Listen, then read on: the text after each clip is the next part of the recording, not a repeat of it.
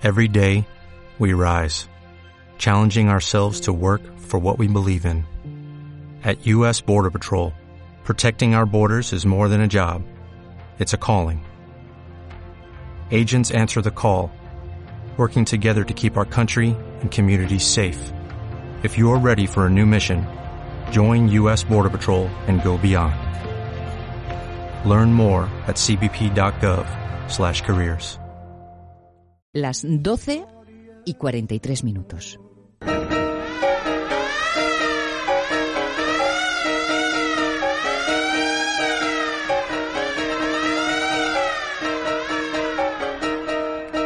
Modernos de otros tiempos, temporada 7, capítulo 13 y subiendo.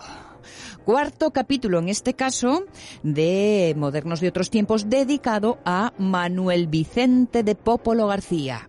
Manuel García cantante, compositor, empresario, promotor por todo el mundo de la ópera romántica y del mito exótico de la cultura española, además de influyente conservador de la tradición de la vieja escuela del bel canto italiano a través de su escuela. Es posible que hoy sea el último capítulo que le dediquemos a esta historia. Carlos La Peña, ¿cómo estás? Muy bien, muy buenos días. Es posible, es posible. Depende, como siempre, pues esto de lo que me ponga a irme por la tangente y a enrollarme y estas cosas, ¿no? Pero, pero en cualquier caso, su historia, ya os lo aviso, va a traer cola y va a traer una cola en forma de una segunda generación, la que formaron su hijo Manuel Patricio García y sus hijas María Malibrán y Pauline Viardot, que, que ya van apareciendo en la historia del padre, pero de quienes vamos a seguir hablando después de su muerte. O sea, es decir, la próxima semana seguiremos con ella. Las tres son hijos de la unión del tenor con la cantante Joaquina Briones y serán probablemente sus mejores alumnos. Una, una labor a la que García comienza a dedicarse oficialmente en Dover Street, en Londres, donde en 1824 abre una academia. Ahí es donde nos quedamos la semana pasada, ¿eh? por lo que dicen las buenas lenguas. Pero si te parece, Vamos a hacer un pequeño resumen de lo que hemos visto hasta ahora para mm, los menos rencorosos, para los que olvidan. Manuel García nace en Sevilla en 1775, donde por orden de la Iglesia los teatros están cerrados, Carlos. Sí, sí, y esto influye en que como Manuel se quiere dedicar al canto lírico, pues se embarque en una vida cosmopolita que comienza muy joven en Cádiz primero, después en Madrid como cantante y compositor de tonadillas, antes de que en 1800 siete abandone España para siempre para triunfar como cantante y compositor primero en los salones parisinos y después en los teatros italianos. En Nápoles se va a empapar de la vieja escuela del bel canto que inició Nicola Porpora. Va a triunfar como cantante y como compositor. Se va a hacer muy amigo de Rossini, que le va a dedicar algunos papeles inolvidables entre los que sin duda destaca El Conde de Almaviva del Barbero de Sevilla. Y tras su aprendizaje italiano, García vuelve a París, donde en el Teatro de los Italianos se va a convertir en el principal propagandista de las óperas de Rossini y además en uno de los principales valedores de las óperas de Mozart entre los románticos. García maneja su compañía, firma los contratos, elige los repertorios tanto en París como en Londres, pues en ambas ciudades vive y triunfa. Entre el repertorio también está, lógicamente, el que él compone, que va evolucionando tocando cada vez más palos, igual que comenzó escribiendo tonadillas y operetas, va a continuar componiendo óperas italianas e incluso grandes óperas francesas, así con sus escenas de conjunto y hasta con sus ballets y todo.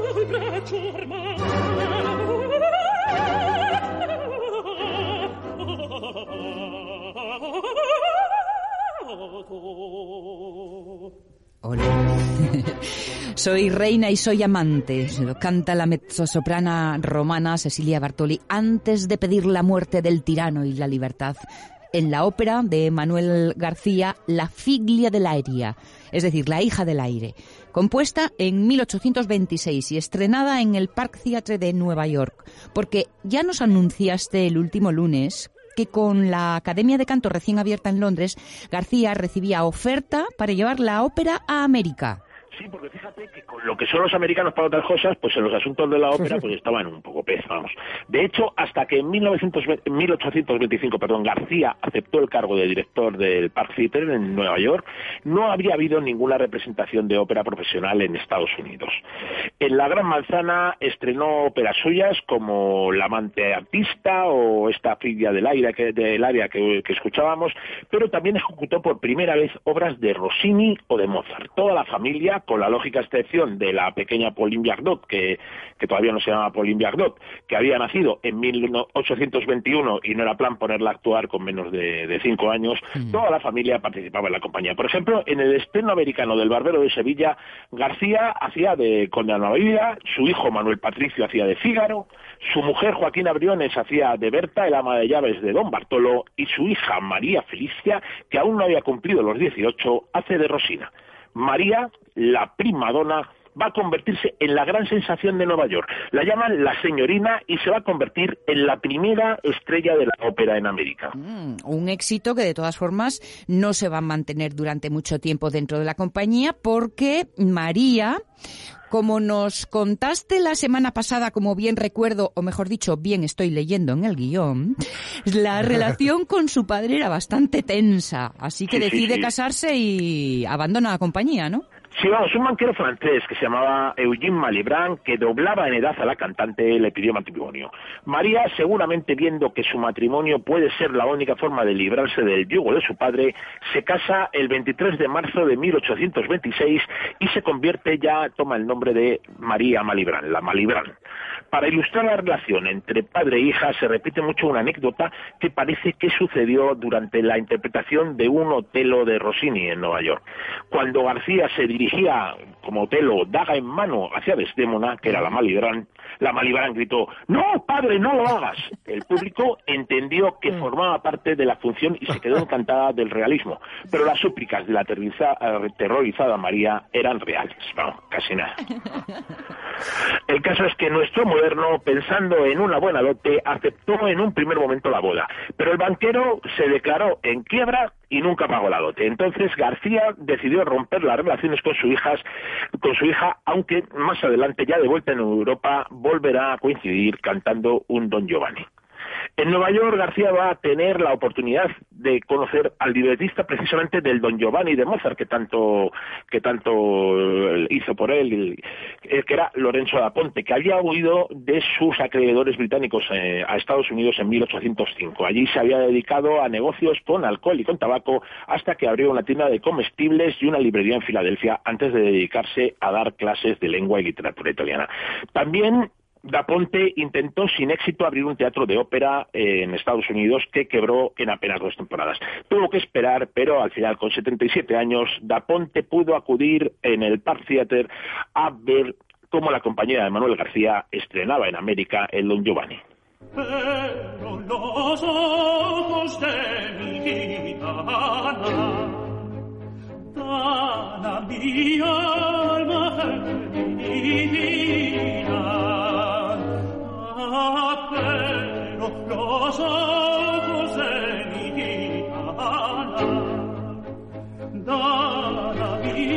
Cara gitana del alma mía. Así se llama el área de la ópera de Manuel García, El Gitano por Amor, que canta el mexicano Javier Camarena. Una obra con la que, después de muchos años, nuestro moderno vuelve a componer en castellano. Entre otras cosas porque tras la marcha de María, de la gran estrella de su compañía, García pues no aguantó mucho en Nueva York. No, no ha vuelto mucho en Nueva York, eh, también entre otros motivos por, por el clima de Nueva York, que no le venía nada bien a, a, su voz, y entonces pues, pues decidió marcharse a llevar la ópera a otro sitio, al recién independizado México, que por otra parte tenía un clima más similar al de su Sevilla natal. Allí va a seguir con su labor de divulgación de la ópera, pero, pero se va a encontrar con una circunstancia que ya había vivido en su juventud en Madrid, cuando estaba en el Teatro de los Caños del Peral y en el Teatro del Príncipe. Igual que en España, en en los primeros años del siglo XIX, en el Nuevo México se prohíbe realizar óperas en idiomas distintos al castellano. Mm. Así, García, que pretendía continuar con su labor de difusión de las óperas de Mozart y de Rossini, además de las suyas, que, como hemos visto muchas estaban en italiano y otras en francés, se ve obligado a volver a una actividad en la que ya había destacado en su momento, a traducir al castellano óperas italianas, incluso, como hemos dicho, las suyas propias, pero también a volver a escribir óperas propias en su lengua materna y una de ellas es de El gitano por amor, donde García va a recuperar el estilo aflamencado de sus primeras tonadillas y lo va a actualizar pasándolo por el filtro de su experiencia con el bel canto italiano. Pero de todas formas, en México, mm, mm, ahí va a pasar dos años, tampoco es oro todo lo que reluce y a nuestro moderno, bueno, que no acaba de encontrar un ambiente propicio en realidad. Bueno, es que así, de primeras, tiene que sortear el decreto de expulsión de todos los españoles de México que se aprueba en 1827. En este aspecto, pues nuestro moderno tiene bastante suerte porque se había hecho masón en Londres y contó con el apoyo de un gobierno azteca que estaba formado en su práctica totalidad por francmasones, ¿no? Pero García se encuentra con otro problema que es que además cuando llega al teatro se da cuenta que le han engañado diciéndole que cuenta con todo lo necesario. Pero cuando llega allí se encuentra con que faltan instrumentos, faltan músicas y sobre todo faltan partituras. Mm. Así nuestro moderno tiene que realizar sus versiones traducidas, pero de memoria, sin contar con los materiales originales. Aún así, va a ser capaz de desarrollar dos exitosas temporadas de ópera en México, ¿no?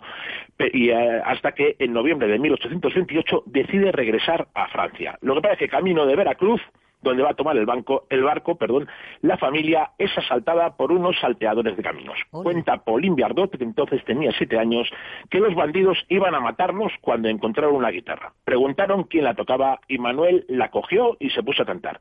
El asunto concluyó en una fiesta y los García consiguieron conservar la vida, la alegría y un poco de dinero que los bandidos les dejaron para poder volver a Europa.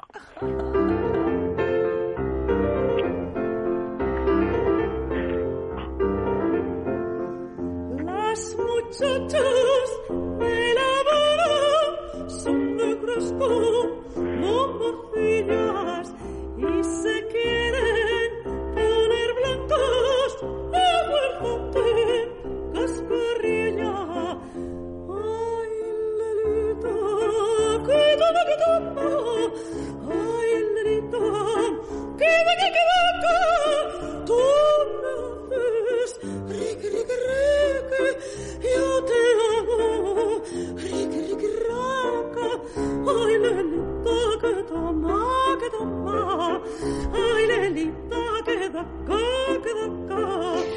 El Ricky Ricky. No podemos resistirnos a volver a escuchar el canto maravilloso de Teresa de Berganza, la mezzosoprana madrileña que canta el Ricky Ricky de los caprichos líricos españoles compuestos en 1830 a su retorno de América.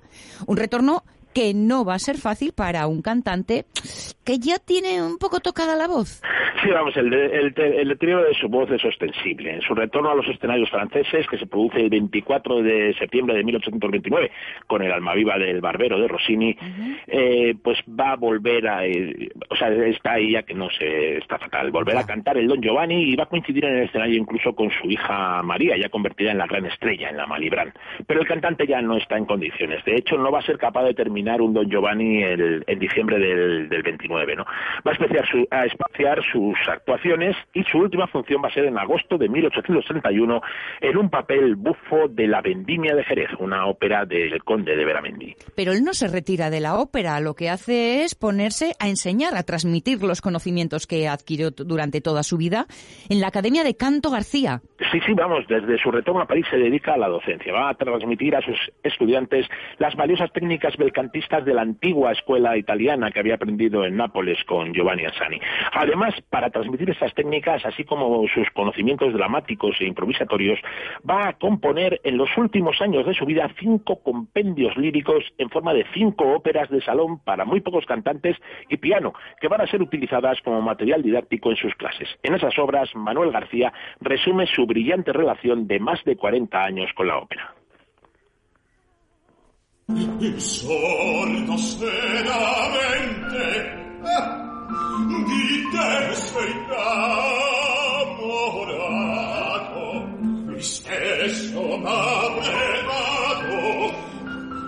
La voz que escuchamos es la de un buen amigo de la radio mía, el fantástico barítono Gerardo Bullón, en la recuperación de una de estas cinco óperas de salón de Manuel García, Il finito sordo.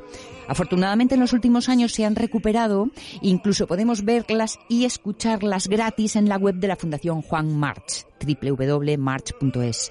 Si lo buscamos, podemos encontrar también una ópera de salón de Pauline Viardot y muchas más de la familia García. Sí, sin duda merece la pena una excursión virtual por esta página, ¿no? Y si esperamos que por lo menos como deseamos haber abierto la curiosidad sobre Manuel García con estos programas. Merece la pena acercarse además a la Fundación March porque no nos cansamos de decirlo, tiene una de las programaciones musicales más originales e interesantes de toda Europa. Y bueno, y ahí tenían que estar las últimas obras con las que García educada a sus alumnos y cantantes y también a su hija pequeña, Paulín, a la que él formará no como cantante, que eso lo hará más tarde su madre, Joaquín Briones, sino como pianista. Bien, así que hay que hablar de su época como maestro.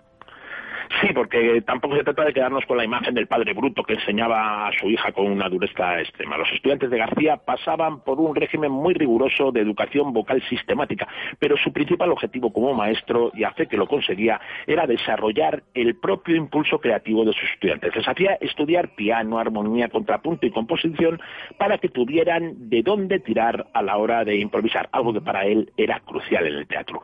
Manuel García murió en París el 10 de junio de 1800 1832, pero su legado, lo vamos a ver en los próximos lunes, va a llegar hasta nuestros días. Pues tenemos una cita con esta parte de su vida. Carlos La Peña, gracias, como siempre, un súper abrazo. Un abrazo grande y hasta luego.